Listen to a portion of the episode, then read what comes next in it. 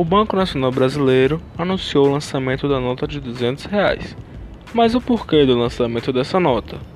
De acordo com o Banco Central, a nota de 200 reais foi lançada devido ao aumento da demanda por notas para circulação do mercado, que se deu por conta de inúmeras pessoas guardando dinheiro físico, o que acaba, querendo ou não, diminuindo a velocidade de circulação do dinheiro e aumentando cada vez mais a produção das casas impressoras.